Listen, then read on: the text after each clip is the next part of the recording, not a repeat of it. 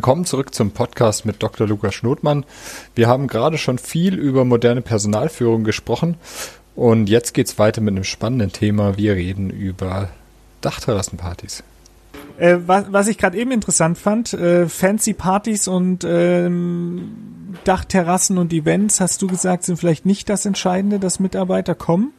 Jetzt hatte ich immer den Eindruck und auch nach dem Interview von äh, Q64 damals mit Christian Henrici, die ja tatsächlich am Anfang besonders aufgrund dieser extravaganten Partys in Berlin so ein bisschen so einen Ruf äh, generiert haben. Und auch bei euch hat man dann auf Instagram im Sommer immer die schönen Bilder von der Dachterrasse, ähm, wo ich das Gefühl hatte, das kann natürlich schon die Mitarbeiter vereinen, wenn du halt dann sagst, okay, schöne Dachterrasse, tolle Atmosphäre und dann Freitagabend trinken wir jetzt zusammen alle noch ein Aperol. Das ist was, was es jetzt in den Praxen, wo ich bisher war, eigentlich in dem Sinn nicht gab.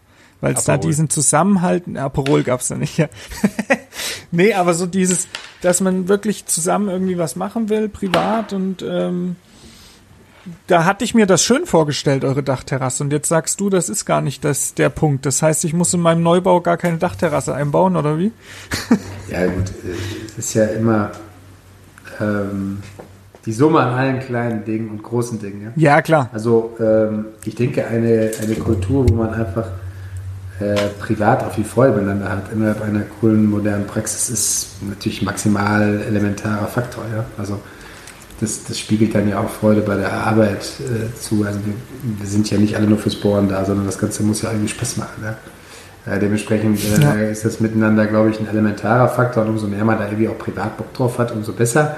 Ich möchte jetzt nicht sagen, dass es unbedingt sein muss, dass irgendwie alle innerhalb einer Praxis irgendwie Best Friends sind, aber wir haben es schon so, dass natürlich ein Großteil unserer Mitarbeiter sich als ihre besten Freunde beschreiben würden. Ne? Also das sind auch so Situationen, mhm. wo Leute irgendwie neu zu uns kommen, von ein bisschen weiter weg und plötzlich das alles plötzlich als ihr soziales Umfeld empfinden, was ich schon auch sehr cool finde. Das wird das vielleicht das ein bisschen beschreiben, dass das alles so ein bisschen sektenähnlich manchmal von außen aussieht. Ist es ja, wie gesagt, in keinster Weise. Aber ähm, die, die Partys und die Veranstaltungen sind schon elementar. Wir haben es erlebt jetzt in Corona. Wir hatten eine war halt natürlich für uns total scheiße als Unternehmen. Äh, Corona, jetzt, wir haben es mega gut geschafft, wir haben sogar erheblich äh, 20, 20, haben wir 20 Prozent Umsatzwachstum gehabt trotzdem sehr gegen den allgemeinen zahnmedizinischen Trend, war auch, aber es war als Unternehmen mega schwierig. Wir haben halt ich sag nicht, 40, 50 neue Mitarbeiter äh, in den letzten anderthalb Jahren dazu bekommen und oder noch mehr, 60 wahrscheinlich sogar. Und äh, das, die Leute quasi nicht in unsere Kultur auch des Feierns und miteinander und des miteinander Zeitverbringens reinzuholen, war schon, äh, für, wir hatten richtig Angst davor, dass uns das, das zerreißt, so, ne? weil wir waren davon so stark geprägt, dass wir quasi miteinander auch äh, viel Schönes erleben und abends nach der Arbeit einen Wein trinken oder Bier und irgendwie auch Zeit miteinander verbringen. Das ist äh, zum Glück geglückt, muss man sagen. Also ich bin heute sehr happy und dankbar darüber, dass wir das hingekriegt haben, dass die, ähm, danke, äh, dass die Mitarbeiter äh, das uns nicht äh, verloren haben. So, ne? Ähm, wir haben jetzt so äh, seit dem Sommer wieder Veranstaltungen gemacht im Team. Ähm, also wir haben ein Sommerfest draußen gemacht, aber im Spätsommer ähm, als äh, unser großes Sommerfest erst einmal ausgerichtet äh, mit, von Mitarbeitern geplant, was sehr cool war, Bullenreiten etc. pp. haben wir gemacht. Und haben jetzt auch unsere, unsere große Jahresreise noch nachgeholt und haben ein Flusskreuzfahrtschiff gemietet und sind durch Holland getuckert äh, zwei Tage und hatten auch riesig yeah. Spaß. Äh, ging alles mit 3G ziemlich gut, hat keine Infektion hervorgerufen. Ich war, wir waren recht happy. Äh, waren wir mit 130 Leuten auf dem Flusskreuzfahrtschiff, was wir exklusiv gemietet hatten, hatten einen Riesenspaß. Und da habe ich gemerkt, dass es alles wie so ist wie immer. Das war das Coole. Also wir haben es hingekriegt, dass die Mitarbeiter auf jeden Fall alle, die ja neu kamen, auch irgendwie voll dabei waren. Das hat unglaublich toll funktioniert, hat mich unglaublich beseelt, um ehrlich zu sein, dass wir da wieder auch so miteinander sein konnten. Ähm, und natürlich gehört jetzt am Feierabendbier, was man mit seinen, seinen Freunden und, und, und Arbeitskollegen eben teilt, dazu. Bei uns gehört es auch dazu, dass wir das quasi mit Patienten teilen. Also wir haben auch viele so Patienten-Events, jetzt nicht so ganz in Masse wie in Berlin bei Q64, aber wir haben halt quasi exklusive Patienten-Events, wo wir zum Teil auch gemeinsam mit, mit den Mitarbeitern was dann zusammen mit Patienten machen. Und das ist so Teil der Kultur, dass man da so auch mit den Patienten eigentlich eine ähnliche Kultur miteinander pflegt. Also ich habe auch mit vielen so Patienten schon ein bisschen getrunken und äh, mal auf einer Party ein bisschen getanzt. Und das ist irgendwie so ein Ding, was äh, gar nicht unbedingt so getrennte Sache ist, also Business und, und, und äh, das Persönliche kann manchmal auch so ein bisschen nach meiner Meinung leicht verschwimmen. Ich finde das nicht immer notwendig, dass man das so ganz hart trennt. Ähm, und mhm. das ist zum Beispiel bei Profit 60 auch ein ganz großer Erfolg. Also Stefan Ziegler ist in jedem Social Club, in jedem Wirtschaftsnetzwerk, was Berlin hat und äh, lädt dann die Leute bei sich in die Praxis ein und macht irgendwelche Kunstvernissages und da verschwimmen äh, Welten vom professionellen, beruflichen zum privaten halt total perfekt und damit einhergehend ist es auch authentisch. Ne? Das ist es. Ne? Also wir als Praxisinhaber, mhm. glaube ich, sollten idealerweise einfach wir selbst sein und einfach versuchen mit Mitarbeitern wie mit Patienten einfach 100 Prozent auch Hose runterzulassen und von nichts Angst zu haben, einfach wir selbst sein. Das wäre so meine Idee. Und da sind natürlich Events mega gut für. Ne? Weil da kannst du natürlich äh, auch jetzt mit Mitarbeitern mal, die du sonst im Alltag nicht sprichst, eine, oder auch einen Patienten, den du vielleicht mal nochmal auf eine andere Art und Weise kennenlernen möchtest, ich finde, mit einer ganz anderen Art von Zwanglosigkeit auch irgendwie versuchen, auf eine tiefe persönliche Ebene zu kommen. Ne? Absolut. Ähm, Du hast vorhin Marketingbudget angesprochen. Also, dass das halt schon noch relevant ist, um dann ähm, ein gewisses Recruiting machen zu können. Magst du uns mal entweder relative oder absolute Zahlen sagen, dass jemand, der sich jetzt eine Vorstellung machen möchte, äh, irgendwie mal überlegen kann, was da manche Praxen dann, wenn sie es professionell aufziehen, investieren? Also entweder wie viel Prozent vom Umsatz ihr da plant oder wie viel ihr ausgebt oder irgendeine Eckdaten? Ja, also ich, ich denke, dass das Marketing für jeden Gründer oder jeden Praxisinhaber nach meiner Meinung ein, der, einer der wesentlichsten Teile neben dem Personal sein sollte, an dem man arbeitet. Also wir legen da maximal Fokus drauf, äh, weil nur wer das auch erzählt, was er tut, macht das, was er tut, viel. Ja, das ist so meine Meinung. Also mhm, äh, mhm. wenn man das Bock auf feste Szene an einem Tag hat, dann sollte man das kommunizieren, dass man darauf Bock hat und das halt auch dann dadurch gut kann. Weil sonst machst du den Fall zu selten. Ne? So würde ich beschreiben, weil wir quasi bei uns in so einem Praxissystem ja keine Überweiserstruktur haben, wie jetzt quasi das oralchirurgisch Spezialpraxen haben, sondern wir müssen ja tatsächlich oder wollen auch tatsächlich unsere Patienten uns ja selbst akquirieren. Und damit einhergehen musst du das einfach, was du halt gerne machen möchtest, halt auch mit Fokus besprechen und das in der Öffentlichkeit auch bringen. Deswegen ist Marketing bei uns ein elementarer Faktor, also fast eine unserer wichtigsten Aufgaben auch sitzen jede Woche äh, in der Geschäftsführerrunde auch äh, zwei Stunden fast zusammen und arbeiten da Sachen durch und entwickeln die Dinge nach vorne. Also ihr kennt uns jetzt seit mit Instagram, da war, waren wir immer früh dran, aber da stecken natürlich tausende Sachen drin. Also wir sind in allen Werbekanälen, die man sich vorstellen kann, mhm. von Print bis äh, Radio, Fernsehen etc. drin. Äh, und geben, ich sag mal sowas wie äh, drei bis fünf Prozent unseres Umsatzes dafür aus. Hm. Äh, Gesamtumsatz ist jetzt hier gemeint, also inklusive der Laborleistung. Hm. Mhm.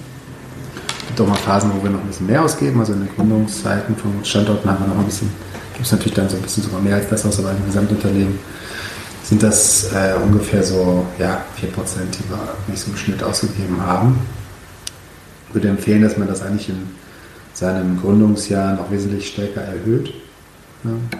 Das wollte ich gerade fragen. War das, als ihr kleiner wart, äh, prozentual mehr? Weil äh, wenn ich jetzt so die BWAs und ähnliches mir angeguckt habe äh, von jetzt ein, zwei, drei Behandlerpraxen und mir dann überlegt habe, was mein Budget braucht für, und da meine ich jetzt beim Marketing dann auch ähm, Homepage, SEO, SEA und ähnliches, also Werbung auf Google und Analysen, aber auch Print oder ähnliches, dann war ich immer schnell irgendwo bei an die zehn Prozent, wo ich gesagt habe, die muss ich eigentlich dafür ausgeben, um das, um alle Kanäle so ein bisschen zu bespielen. Ja, also das, das aber einer gewissen Umsatzgröße kannst du das Geld gar nicht mehr ausgeben, um ehrlich zu sein.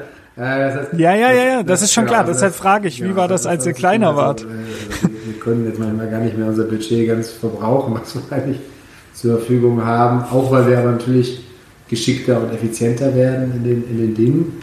Also wir wissen heute besser, für welche Produkte wir was für Art von Marketingmaßnahmen machen. Also früher haben wir da auch mega viel, also wir haben manchmal Zeiten äh, von, von Plakatwerbung gemacht. Da haben wir 50.000, 60.000 Euro pro Jahr für Plakatwerbung ausgegeben in der Region mit wesentlich zu wenig zielgerichteten Botschaften, sondern einfach nur so mit reinem Image. Und das ist eigentlich das, was das Hauptthema ist. Also du unterscheidest rein theoretisch halt diese, die, nach meiner Meinung halt diesen diese Phase der, der Image, des Imageaufbaus, des Brandings. Branding quasi so. Image-Maßnahmen machst, die noch gar nicht so klassische ja, Botschaften setzen, die ja wirklich was bewirken. Also man nennt das in der, in der Marketing wissenschaftlich dann Call to Actions. Äh, Call to Action heißt halt, also mhm. du, du, du, du, äußerst was, was irgendwas dann nachher für den Patienten auch an äh, oder für den, für den Interessenten an, an Ergebnis mit sich bringt. Also zum Beispiel wäre eine, eine Marketingkampagne für feste Zähne an einem Tag, wo irgendein Testimonial, wirklich echte Patienten bei uns alles halt beschreiben, wie toll es ist mit seinen neuen festen Zähnen.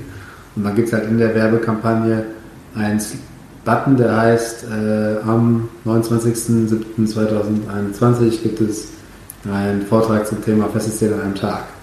Eben so und so melden Sie sich unverbindlich mhm. an. So. Ähm, mhm. Das wäre dann quasi der Call to Action. Und ab dem Moment, wenn du es schaffen kannst, quasi nicht nur noch Image zu machen, sondern dann auch Call to Actions einzubauen, wird Marketing halt mhm. effizienter weil du halt quasi noch mehr kanalisierende, passende Patienten hast. Ne?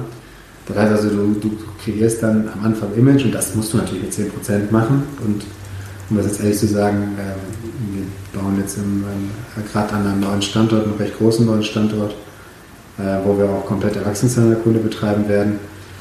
Ähm, wir investieren ähm, dort, ähm, das wird nicht lügen, im ersten Jahr ab Mai, ähm, ich glaube, 25 Prozent unseres Umsatzes des Jahres. Ja. Also das heißt, okay. im ersten Jahr mhm. ähm, wird quasi natürlich da einmal dann die ganze Region tapeziert mit Sportmann. Ähm, das ist eigentlich also fast der, fast der ganze Gewinn, also je nachdem, was es da für Gewinnanteile gibt, aber ja. da wird schon das, viel investiert. Äh, macht keine Praxisgewinn. Äh, Noch kein Gewinn, ja, stimmt. Eher ein Verlustgeschäft die ersten Jahre im Normalfall, je nachdem, wie du es aufbaust.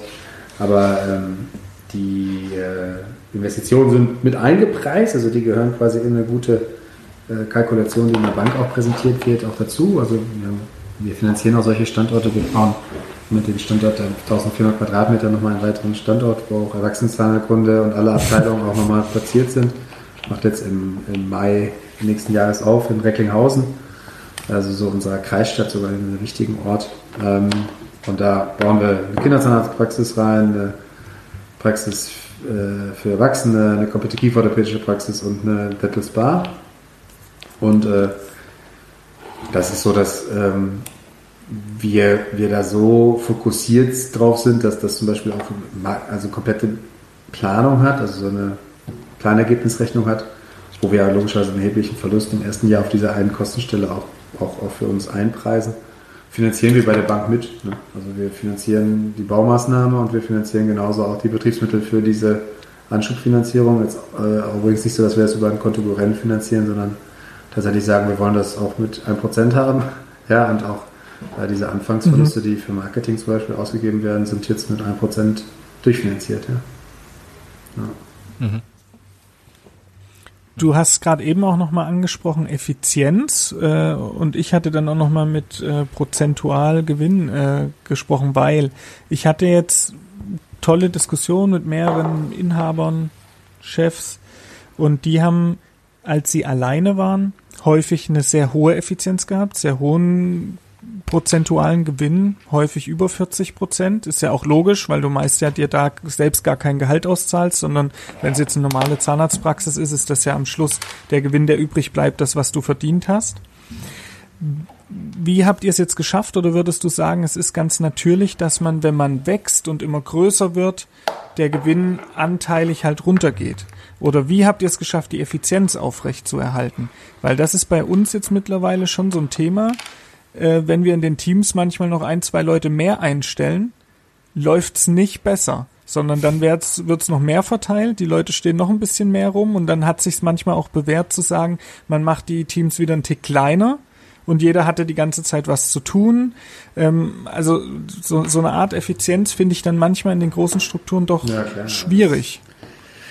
Der, der, der, der größte Drahtseilakt, den du machen kannst, ist das halt. Ne? Also du hast ja das Problem, dass du im Aufbau der Praxen natürlich gute Mitarbeiter suchen musst und du wirst nicht bei 10, 10 Treffer haben, sondern du hast auch mal einen dabei, der oder zwei dabei, die nicht für dich richtig passend funktionieren.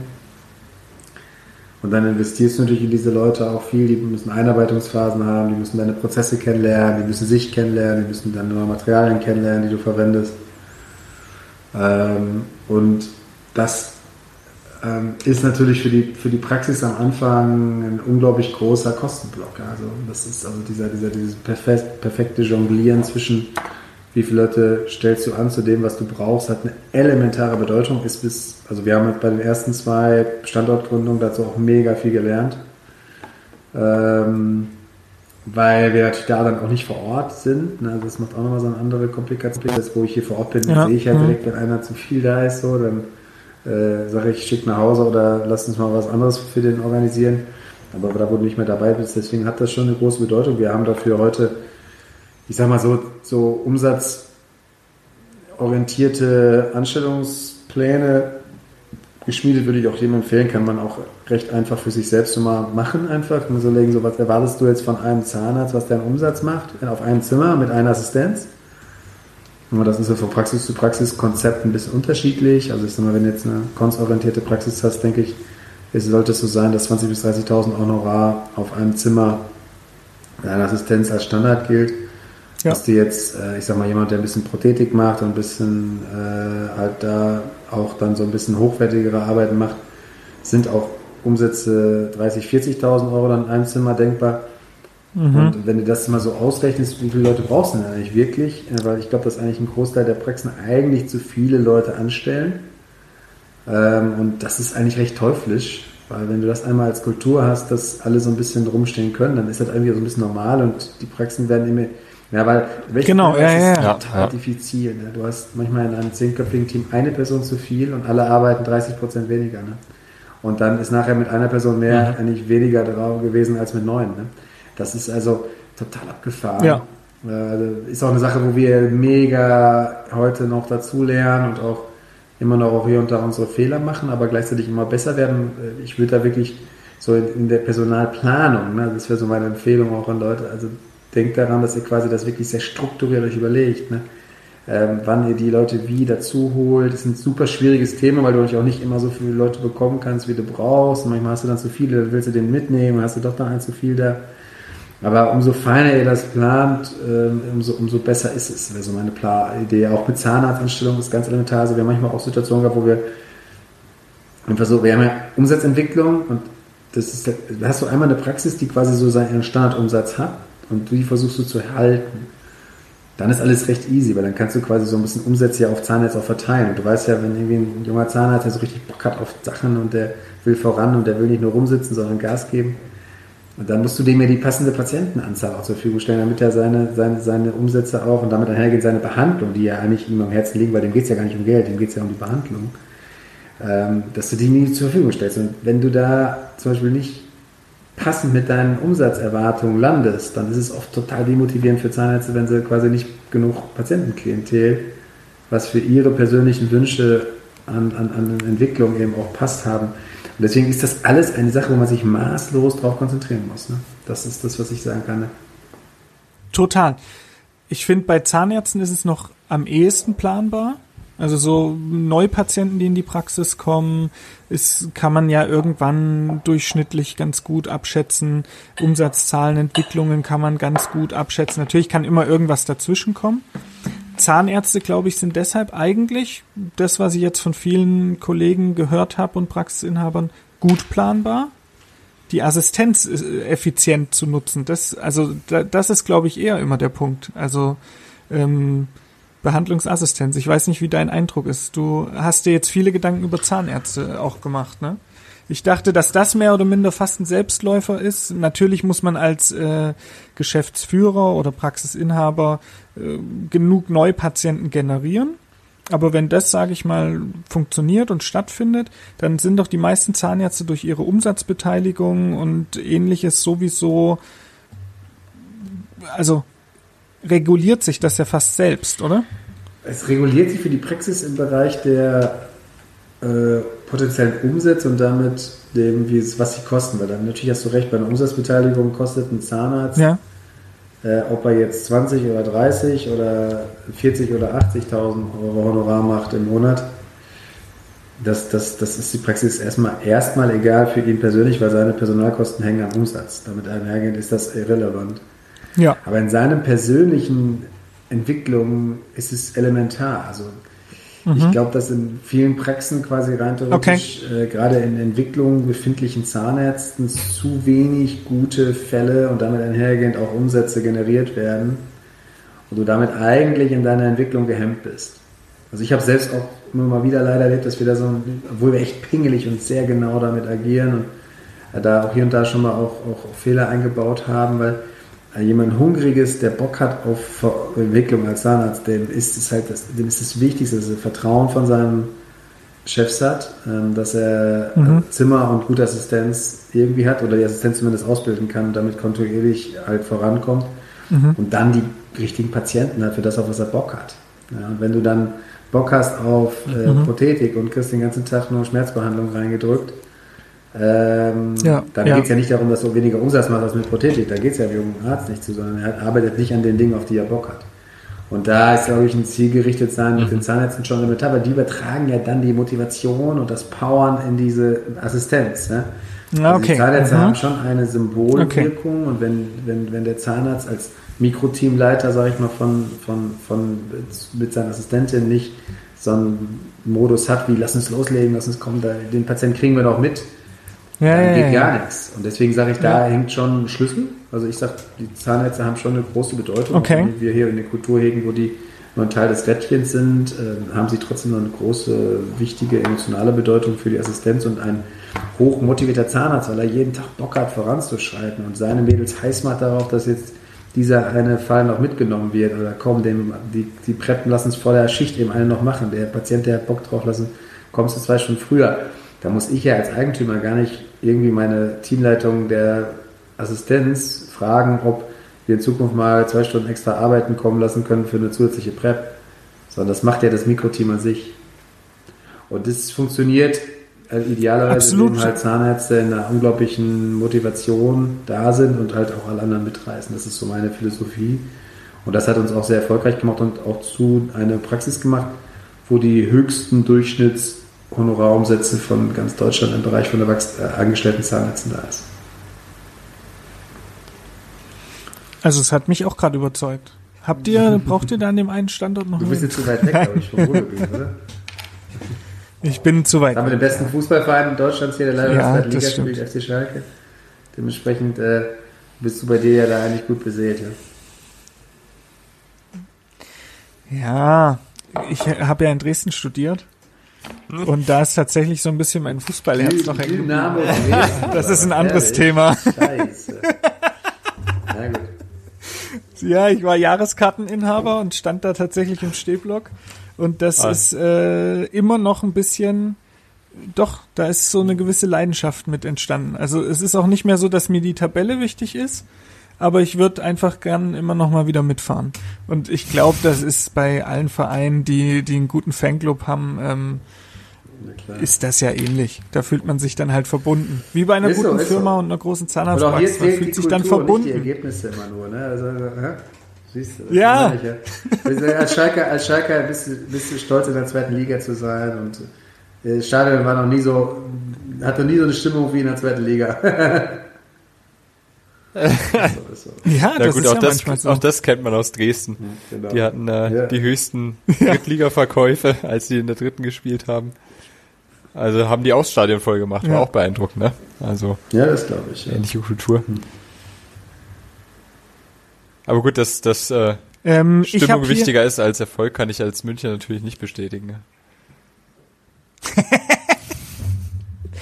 Ja, da gibt's nur Erfolg, keine Da, bei den Stimmung. Münchnern gibt's Aber- keine Stimmung. Ne? Also das hab- meine ich ich hab- damit. Ich habe noch, nie- ich hab noch nie ein Stadion gesehen, wo du so gut mit dem Handy telefonieren kannst. Das liegt aber nicht an dem Handyempfang, sondern daran, dass keine Stimmung ist. Ich habe ich hab schon, ich hab schon, ich echt hab schon ja. Videocall-Sessions im, im Bayern-Stadion gemacht, als Schalke noch erste Liga gespielt hat. Und da habe ich mal so gesagt, wenn du auf Schalke bist, stimmt, dass du keinen Empfang hast. Das liegt aber an anderen, anderen Sachen. Du kannst kein Wort verstehen, wenn du im Schalker Stadion bist an deinem Handy. Und du sitzt bei Bayern auf der Tribüne, sogar nah noch an der Fanseite. und du telefonierst einfach, als wenn du zu Hause auf dem Sofa sitzt. Das ist unglaublich. Das ist, das, also, hä? Aber die, die, das liegt daran, dass die anderen auch alle ja. telefonieren wollen, die um dich rum sind. Ich, ich, ich habe mir gedacht, unglaublich, ja. Gut, aber ich bin trotzdem, also ich bin kein Bayern-Hater, weil ich immer so denke, äh, fetten Respekt auch vor denen, die das da aufgebaut haben. Ne? Ja, die haben es sich ja, erarbeitet mal, und verdient, äh, ja. Das, das aufgebaut zu haben, was da aufgebaut worden ist, das haben ja auch Menschen geschaffen. Äh, deswegen glaube ich, kannst du als Unternehmer und so und jemand, der irgendwie auch mal Selbstständigkeit machen möchte, glaube ich eigentlich vor, vor ganz vielen Dingen, die da beim FC Bayern passiert sind, auch Chapeau sagen. Ja. Übrigens auch ein von guter Kultur ja, absolut. Äh, wenn man so vorstellt, wie Uli Hoeneß mit auch altbewährten Leuten des FC Bayern umgegangen ist und niemand hat fallen lassen, sondern immer für alle da war und äh, wichtigen Leuten des Fußballs gesagt hat, pass auf, auch wenn du eigentlich Alkoholiker bist, ich halte dich trotzdem am Laufen und ab jetzt nehmen wir nur noch deinen Bürobedarf und ich gründe doch die Firma dafür, dann hast du schon irgendwie eine Situation, aber weil du Säufer bist, kannst du nicht bei Bayern arbeiten. Äh, aber gesichert bist du. Also so eine Sache zu machen, äh, äh, ist ja auch irgendwie was Besonderes. Ne? Also zu deinen, zu deinen Ehren äh, nennen wir den Podcast jetzt, was man von den Bayern lernen kann. ja, kann, ein paar Sachen kann man davon lernen. Ne? Ja. Ich habe hier noch einen Punkt, wo ich was lernen will, auf der Liste stehen. Na gut. Und ähm, das ist Kinderzahnmedizin. Und zwar, ihr habt die extrem toll ausgebaut. Also A, von den ganzen Räumlichkeiten her, dann mit Sicherheit auch das Personal und die Behandlungen. Ähm, wenn ich mich jetzt an meine Kinderbehandlungen erinnere, und ich habe relativ häufig solche Gesamtsanierungen, Vollnarkose bei uns. Wir sind jetzt keine Spezialkinderpraxis, aber ich habe schon immer wieder den Kontakt damit. Muss ich sagen, ich finde es sehr schwierig, diese Behandlung im Vergleich zu allem anderen, was ich die ganze Woche mache, wirtschaftlich abzubilden.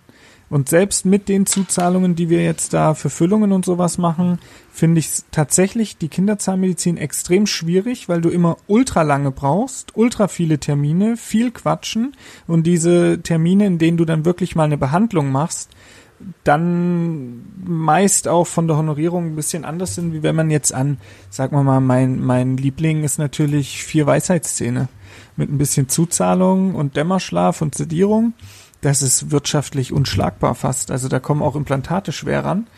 Wirtschaftlich jetzt nur mal gesehen.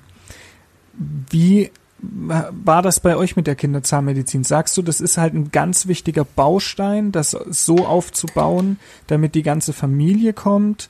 Ähm, habt ihr es doch geschafft, es so effizient zu gestalten, dass es dann auch wirtschaftlich ist? Oder äh, da würde es mich einfach interessieren, was du da sagen kannst. Ähm also ehrlich gesagt bin ich am Anfang dran gegangen, habe geglaubt, das wird ein mega lukrativer Teil unserer, unserer Unternehmung so auch. Ähm, ich hatte das aber ein bisschen blauäugig angegangen. Also wie immer, ich habe natürlich, ich glaube mehr an die Chancen als an die, an, an die Nachteile von etwas. Ähm, wir haben dann die Praxis aufgemacht, aber mit einem mega Big Invest und haben dann geglaubt, jetzt werden wir die Könige, sind wir auch geworden, aber wir haben gleichzeitig eine Abteilung, die natürlich nicht so rentabel ist wie andere Abteilung unserer, unserer Unternehmung. Ehrlich zu sagen, sogar ist, sind Teile davon äh, auch lange Zeit defizitär gewesen und so. Also ähm, wir haben gleichzeitig jetzt immer mehr halt das auch verstanden, was da gemacht wird. Auch das ist etwas so, ich, hab, ich lerne viel im Tun, muss ich gestehen, ähm, unternehmerisch und ja, wir hatten als allererstes immer gesetzt, wir wollen das als ein Serviceangebot für unsere Patienten machen und als Marketing-Vehikel, um Dr. Schlotmann mhm. zu was mehr zu werden als nur eine Praxis für Implantate und ja. irgendwas.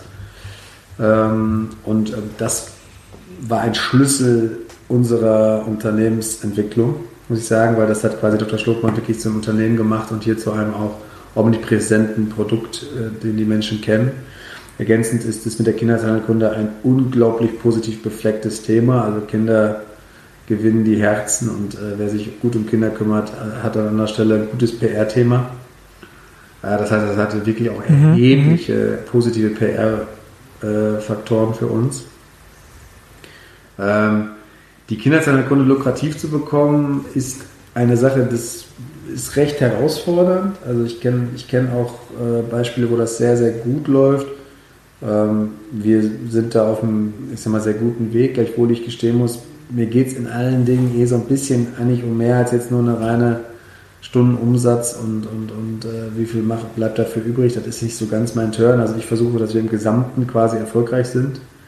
Und da gehören natürlich logischerweise auch zum Teil teilsubventionierte Bereiche halt genauso dazu. Ja, also, und da tun auch alle Kollegen halt tollen okay. Dienst an dem Ganzen. Äh, jetzt im Bereich, ich sag mal, ich mache jetzt den ganzen Tag, ich, ich habe heute Morgen halb sieben angefangen zu operieren, wir haben jetzt halb zehn, fällt mir gerade auf.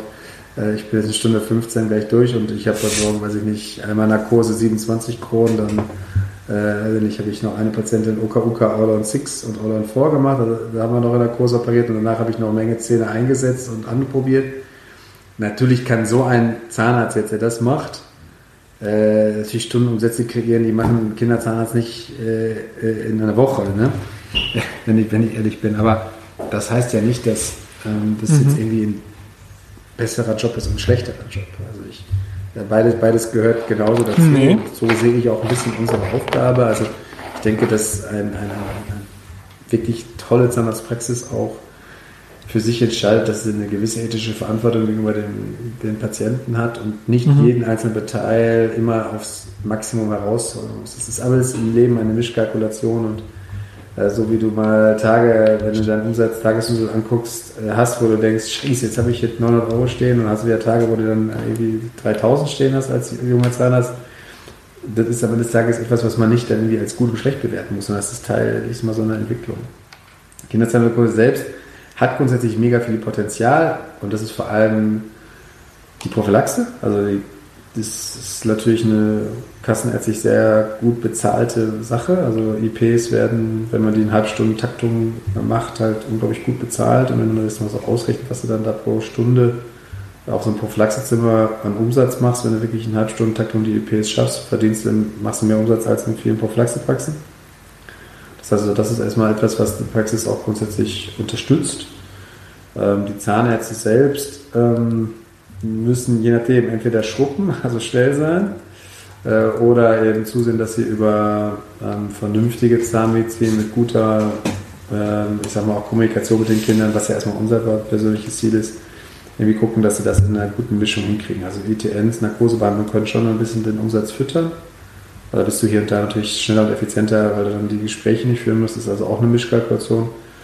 Und ansonsten ist es äh, so, dass man nicht vergessen darf, dass äh, wenn du jetzt irgendwie als einen Zahnarzt der Kinderzahnheilkunde betreibt, in einer richtigen Kinderzahnarztpraxis, an einem Nachmittag eigentlich gar nicht behandeln musst. Also du würdest jetzt mal zum Beispiel eine Vier-Zimmer-Praxis euch jetzt mal so im Kopf kalkulieren.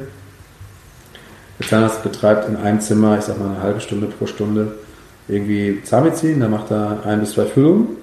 Ähm, da macht er dann, äh, ich sag mal, seine 100 Euro zahnärztlichen Umsatz. Und dann hast du noch drei weitere Zimmer mit Prophylaxe-Mitarbeitern. Und die Prophylaxe-Mitarbeiterinnen, die machen ich sage mal nicht sechs, weil einer fällt aus, fünf Prophylaxen in, diesen, äh, in dieser Stunde. Und dann machst du fünfmal 001, äh, eine FU, da gibt es so ein paar Zusatzabrechnungsmöglichkeiten, auch kassenärztlich bei Kindern. Und dann machst du fünfmal 50 Euro extra Umsatz, vielleicht noch 40, dann hast du 200 Euro plus deine 100 Euro, zack, hast du schon 300 Euro Stundenumsatz. Da hast du dann am Ende des Tages fünf Kontrollen gemacht und ein bis zwei Füllungen und hast trotzdem deine 300 äh, Euro Stundenumsatz. Ne? Da bist du dann am Ende des Tages nicht in einem mhm. Bereich, wo du jetzt, ich sag mal, High-Roller-Zahnarzt bist, ne, weil der irgendwie ähm, da Wahnsinniges äh, an Umsätzen generiert, aber trotzdem hast du deinen Umsatz. Und ne, dafür gute mhm. präventive Zahnheilkunde für Kinder betrieben, hast dich toll um Kinder gekümmert, hast viel tolle Kommunikation gemacht, hast Kindern die Ängste und Sorgen vom Zahnarzt genommen und damit einhergeht, glaube ich, einen mega geilen Dienst für diese Menschen äh, kreiert für die Zukunft. Und so, glaube ich, ist das. Ja, ja total. Und äh, vielleicht auch noch aus äh, privatem Interesse, wenn ihr jetzt ITNs macht, Kinder viel, wie macht ihr es mit dem Anästhesisten? Habt ihr einen Festangestellten? Kommt einer zu euch? Subventioniert ihr den ah, also vom Umsatz her? Weil also, wir haben, wir haben ein Anästhesie-Team da. Wir machen ja in der Erwachsenenzahnheilkunde fünf Tage die Woche Narkosen. Die sind alle privatärztlich. Okay. Äh, da gibt es jetzt ganz einzelne Indikationen, Behinderte. Der, ich habe heute, ich hab heute mhm, mhm, äh, mhm. in Narkose, war der dritte Narkose heute, habe ich einen Down-Syndrom-Patienten mit einem vollen Operationsgebiss heute 28 Kronen mhm. eingesetzt, haben wir Narkose präpariert und dann an einer nächsten Sitzung äh, jetzt gerade heute 28 Kronen eingesetzt noch on top. in der dritten Narkose und ähm, die Sachen machen wir in der Kasse, so wie die Indikationsstellung auch möglich ist. Wir machen jetzt klassischerweise nur für Angstpatienten keine Kinder, also keine Kassennarkosen, das sind dann privatärztliche Narkosen bei uns. Äh, weil ich weiß nicht, was so wichtig mhm. finde. Äh, aber die Kinder subventionieren die dann für uns durch in dem Gesamtpaket. Okay, und das weil bei uns ist es ein Standardthema mit den Anästhesisten, dass ihr Budget bei unseren Kindervollnarkosetagen, also wir machen das meiste, was wir an Vollnarkose machen, sind Kindersanierungen und Behandlungen, weil den Rest machen wir halt in IV-Sedierung eigentlich, das meiste. Und da sagen die Anästhesisten immer, ihr Budget ist sehr schnell aufgebraucht, das lohnt sich für sie nicht, es ist nicht wirtschaftlich, es ist immer ein ständiges Diskutieren, wo tatsächlich schon mal die Überlegung war, ob wir eben dann nicht äh, den Anästhesist mehr oder minder quersubventionieren von unseren Umsätzen oder wie auch immer man das gestaltet, dass wir überhaupt einen Anästhesist finden, der kommt. Aber das scheint bei euch dann kein Thema zu sein, weil ihr halt genug ja. private ja, Behandlungen also habt, weil ihr halt noch die Prothetik macht und die. Also würde ich mich irgendwie nicht drauf einlassen. Also dann können sie euch absagen, aber dass sie gar nicht mehr für euch arbeiten, aber sie können nicht irgendwie. Ja, ja, ja genau. Und das kommt bei uns halt schon auch immer ja, wieder vor. Ja. Also jetzt eine Quersubventionieren ja, okay. ist weil, rein theoretisch nicht mal erlaubt. Also du kannst jetzt nicht, äh, das wäre dann sowas wie ein Kickback ähm, was man eigentlich gar nicht machen darf, rein theoretisch. Also ah, okay. Das müsste schon sehr gut juristisch aufgebaut sein, dass das erlaubt ist, weil eine Kassenleistung ist eine Kassenleistung. Du kannst jetzt ja auch nicht, ähm, ich sag mal, eine Krone setzen und dafür 100 Euro mehr nehmen und sagen, äh, okay, was war Laborkosten und dann zum Labor gehen und sagen, pass mal auf, ich möchte gerne 100 Euro einfach als Marketingbudget für meine Praxis von euch überwiesen bekommen. Auch das ist ja nicht erlaubt. Also da gibt es ja Regeln für. Deswegen ist Kassenleistung Kassenleistung und Kassenleistung okay. muss auch gemacht werden. Und wenn die Narkoseärzte okay. das nicht machen wollen, dann ist es halt natürlich scheiße. Für euch jetzt in dem Fall. Aber grundsätzlich würde ich jetzt so klassische Kickbacks und so äh, zwischen halt zwei verschiedenen Heilberuflern als ein bisschen problematisch einstufen. Ah ja. Ja, ja, doch, guter Punkt. okay. Ähm, Erik? Ja, wir könnten noch ewig reden, aber ich glaube, wir haben heute so einen ersten Teil schon ganz gut gemacht. Also ich bin wie immer sehr motiviert am Ende des Podcasts und muss sagen, dass das schon sehr faszinierend ist und ich glaube, dieser Spirit halt dann auch der Erfolg von euch ist. Ne? Mhm. Und wenn das die Leute spüren und da mitziehen, dann kann man halt was Tolles, Großes machen und wie du sagst, im besten Fall auch noch äh, den Menschen was Gutes tun. Ne? Durch die Kinderzahnheilkunde, durch entsprechende Sanierungen ist unser Job und das ist ja das Schöne, ähm, auch was, was den Menschen viel zurückgeben kann. Also das sollte ja unser Teil ich muss wichtigste, wichtigste Job sein, das war eigentlich. Schon versuchen wir so einen tagtäglichen Tun auch irgendwie Mehrwert zu kreieren. Ne? Ja, ja, großen Respekt dafür und großen Respekt, dass du äh, so lange noch durchgehalten hast mit uns. Hat uns sehr ja, viel klar, Spaß gerne. gemacht und äh, ja, danke für ja, vielen Dank dafür. Ich finde das eine cool, coole Idee hier, dass ihr beiden als alte Studium-Buddies das so zusammen macht. Äh, ich ich, ich äh, kann euch nur anbieten, äh, seid ihr irgendwann in Gründung, meldet euch, könnt gerne mal vorbeikommen, könnt euch was angucken. Wir werden so offen sein, euch zu schützen, äh, dass ihr da auch voranschaltet. Ne? Jetzt habt ihr so viel guten Input in eurem Podcast, yes. jetzt müsstet ihr eigentlich die neuen The Next Dental Superstars werden. Ne? wir arbeiten dran. Hoffen wir es mal, ja. Drück euch sehr die Daumen. Ähm, genau. Danke, danke. Ja. Cool. Wir haben am Schluss immer noch eine Abschlusskategorie. Das ist nochmal weg vom Zahnarztstuhl. Die leite ich vielleicht mal noch kurz ein. Mach das mal.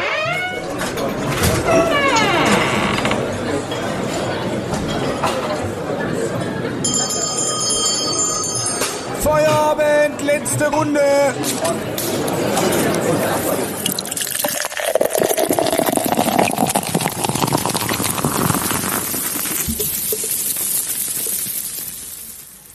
Man hat vielleicht jetzt schon die Heineken Zapfanlage wieder gehört. äh, gibt's, gibt's bei dir sonst noch irgendwas, was dich, was dich äh, entspannt nach einem, nach einem harten, langen OP-Tag wie jetzt heute? Außer die Heineken Zapfanlage, worauf du dich jetzt freust? Vielleicht auch so ein bisschen so ein Guilty Pleasure, das du noch mit uns teilen willst? Das hört sich spannend an. Äh, ehrlich gesagt, ist es heute so, dass ich mich jetzt wahnsinnig auf meine Frau freue. Ich habe ein richtig, richtig großes Glück mit einer tollen Ehefrau. Äh, bin seit äh, anderthalb Jahren Vater. Äh, habe meine kleine Tochter zum Glück ein bisschen gesehen, weil meine Mom äh, immer wieder netterweise nachmittags auf sie aufpasst und sie dann hier in die Praxis holt und ich dann so ein bisschen während meines Jobs hier auch mit ihr zusammen sein kann, weil ich sie heute sonst nicht gesehen hätte, was mich sehr traurig stimmt. Ähm, und ich freue mich jetzt riesig, gleich zu meiner Frau Julia zu gehen und äh, äh, noch ein bisschen Zeit mit ihr zu verbringen, wenn ich dann morgen wieder um halb acht auf der Tür stehe. Dementsprechend äh, hat die bestimmt jetzt irgendwie äh, ein bisschen was gekocht. Manchmal macht sie das donnerstags und jetzt freue ich mich mit ihr noch ein bisschen zu quatschen. Die ist selbst auch berufstätig und äh, wir tauschen uns viel aus, sind äh, Ehepaar, Freunde und auch Sparring-Partner, unternehmerisch. Also sie ähm, ist eine Person, die mich auch immer begleitet, auf, in Sorgenmomenten, gleichzeitig aber auch in den schönen. Und eigentlich kann ich nur sagen, ich werde mich jetzt schnell umziehen, meine weißen Klamotten, die ich immer noch anhabe, ausziehen und äh, schnell zu ihr fahren. Ja. Ich glaube, das sind die, die besten Abschlussworte, die du jetzt finden konntest. Wir wünschen dir alles Gute. Ähm, und ja, danke, dass du dir die Zeit ja, für uns hast. Fühlt euch gedrückt da. Ja? Ciao.